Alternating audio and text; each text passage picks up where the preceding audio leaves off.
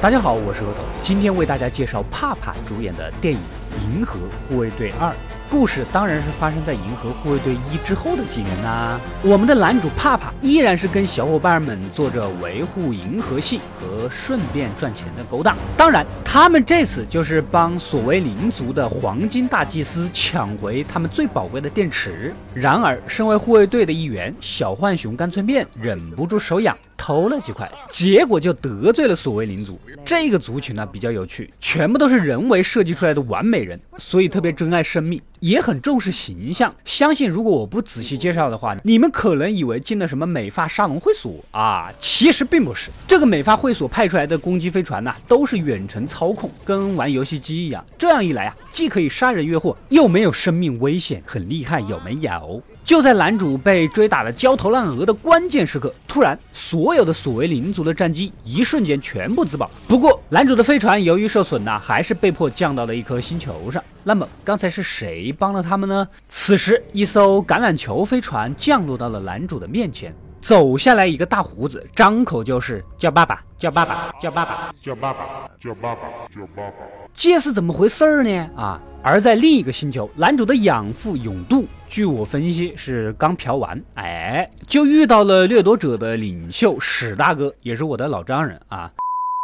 呃，我好好跟你们介绍一下，他以前是第一届银河护卫队的队长，现在是掠夺者，但对永渡以前买卖孩子的勾当啊，很不耻。回到这里，大胡子要告诉星爵他的真实身份，于是乎四个人就准备好跟着大胡子走了。小浣熊、小树人和机械妹留了下来，为了照顾没看过前一集和忘了剧情的人，我就多唠叨一句：小树人是银河护卫队一里面牺牲小我完成大你的大树人的后代。机械妹呢是女主卡罗拉的妹妹，但是一直都恨着姐姐，所以她基本上是被绑上船的。哎，他们俩呢都是灭霸的养女，是吧？永渡也受到了所谓灵族黄金大祭司的委托，捉拿银河护卫队，可惜扑了个空，只有小树人和小浣熊。不过永渡坏归坏，毕竟还是男主的养父嘛，所以从来都不伤男主。而这点呢，也招致手下的不满，结果就闹出了兵变。永渡被偷跑出来的机械妹把头部的控制器给打掉了，失去了操纵穿云剑的力量。男主被带到了大胡子的星球，也算是他的户籍所在地。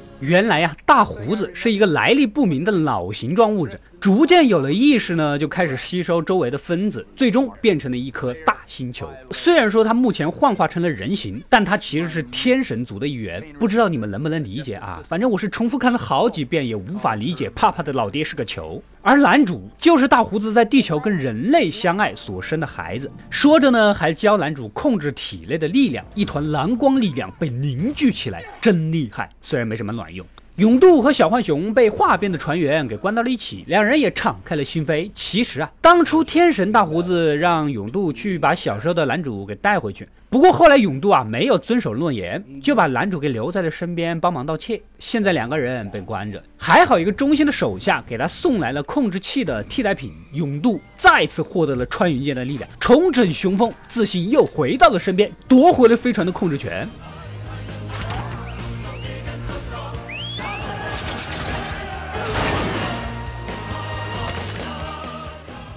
此时的小浣熊心系同伴，立刻前往男主那儿啊。机器妹自己个儿又去找女主报仇去了。两个人就在那个星球的洞里打着打着，发现有一点不对劲，怎么这么多骷髅啊？外面看似天堂般美好，阴暗处却这么恐怖，显然背后有一个惊天大秘密。天神大胡子也就直白的告诉儿子的目标了啊，他就是要把自己扩张到宇宙所有的星球上。但是根植这件事情，自己一个人的能量也不够用，所以必须要有后代一起来做。可他数万年跟各种各样的物种相爱，啪啪啪生的孩子，委托永渡一个一个给他们抓回来，可惜没有一个获得他的天神基因，除了男主。不过亲爹不小心说漏了嘴，告诉男主其实是他让他的母亲得的脑癌。男主一听到那个气呀，你爷爷的一言不合掏出手枪就攻击亲爹。大胡子当然是不会有什么事的，既然儿子这么不听话，没事儿，只要获得你的能量够我扩张就行，儿不儿子的无所谓啊。洞里的呢，其实都是他那些没用孩子的尸骨。就在这个时候，勇渡和小浣熊也正好赶来，解救了被控住的男主。几个人开着飞船就想跑。触角妹原本是大胡子身边的丫鬟，平时专门摸摸头帮他入睡这件事情，其实也看不惯大胡子杀这么多自己的孩子。倒戈在了银河护卫队这边。当然了，外面那个人形根本就不是本体。大胡子之前介绍说了，他的本体是个脑形状物质，吸收了周围原子才成为一个大星球的。也就是说，这个星球的核心肯定就是大胡子的本体。那么这么看来啊，永渡把男主据为己有当养子，其实也就是不想让大胡子杀死他，也是一片好心呐。看起来凶巴巴的勇度，原来是刀子嘴豆腐心呐。一群人开着飞船就直接钻到了地底深处。然而，索维林美发沙龙族的人也根据信息追到了这里。他们的目的当然是要追杀银河护卫队啦，必须要塞到核心上炸，估计才管用。但是激光切割是切不进去了，眼下只能让小树人从小缝隙里面把炸弹送进去。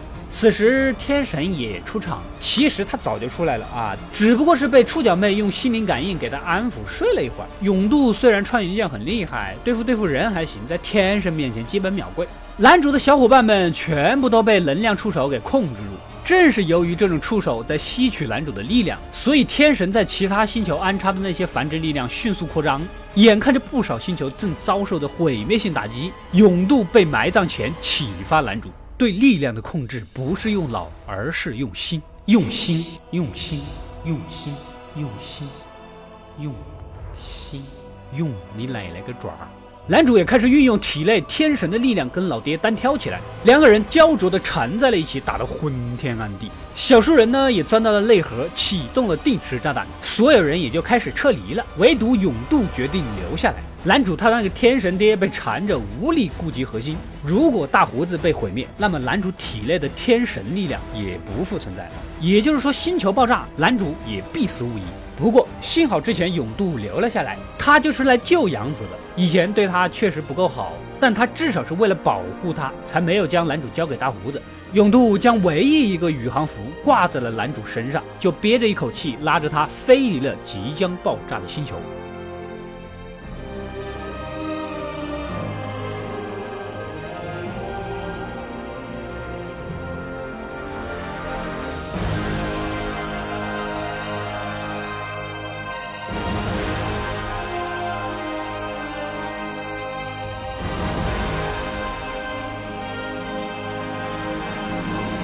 最终，所有人都得救了。永渡虽然是养父，在第一集里一直都是男主的对手，但是在这里，他却比男主的亲爹要更爱这个养子。最后的最后，男主将永渡的穿云箭送给了一直对永渡忠心耿耿的手下。按道理，男主应该得到养父的遗物啊啊！可是后来我查了下，原来这位忠心手下是导演的亲兄弟，在之后的彩蛋里，他也拙劣的学习起控制穿云箭去了。看样子，在《银河护卫队三》里面，应该是少不了做意想不到的救场黑马啊！之后的彩蛋呢，史大哥，也就是我的老丈人啊，也决定重组他的银河护卫队，估计在下一部里面就要搞事情了。但是，这是葬爱家族杨紫琼吗？所谓领主金发大祭司那儿，他们也培育出了一个新型的完美人造人，目前还不得而知啦。虽然很期待下一季的《银河护卫队三》，但是看样子至少还得等两年。快快订阅微信公众号“恶斗归来了”，获取第一时间的节目更新和别人不知道的福利。我们下期再见。